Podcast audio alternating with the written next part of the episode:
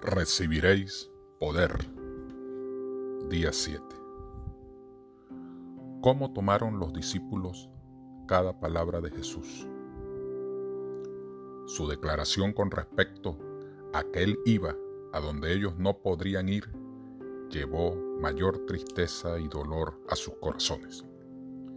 Hasta ahora no habían sentido la realidad de la separación que se acercaba. De pronto, el maestro procedió a consolar sus corazones. Les habló de unas mansiones que iría a prepararles, pero esto no logró conformarlos, porque la presencia personal de su Señor nunca podría ser reemplazada por mansiones. ¿Qué harían cuando se fuera? ¿A quién se volverían?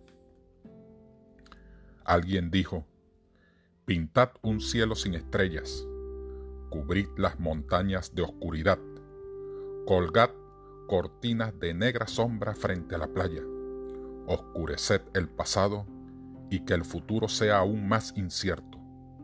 Completad todo el cuadro con hombres pesarosos y rostros tristes.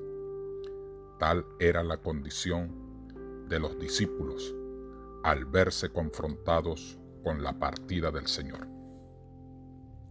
Pero Jesús procedió a descubrir ante ellos la gloriosa provisión de otro consolador.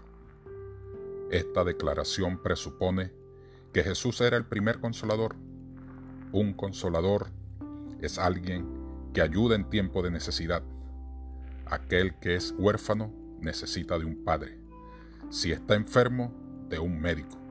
Si se haya acusado, de un abogado. Si va a construir, de un arquitecto y si está en dificultades, de un amigo. Todo esto lo encontramos en nuestro consolador celestial. Hermano, ¿te sientes solo? ¿Te sientes desamparado? ¿Te sientes con inseguridad del futuro? Jesús dejó el consolador precisamente para estos momentos tan críticos de la humanidad.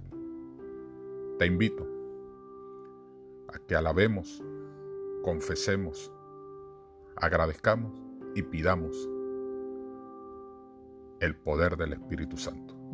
Recibiréis poder. Dios te bendiga en este día.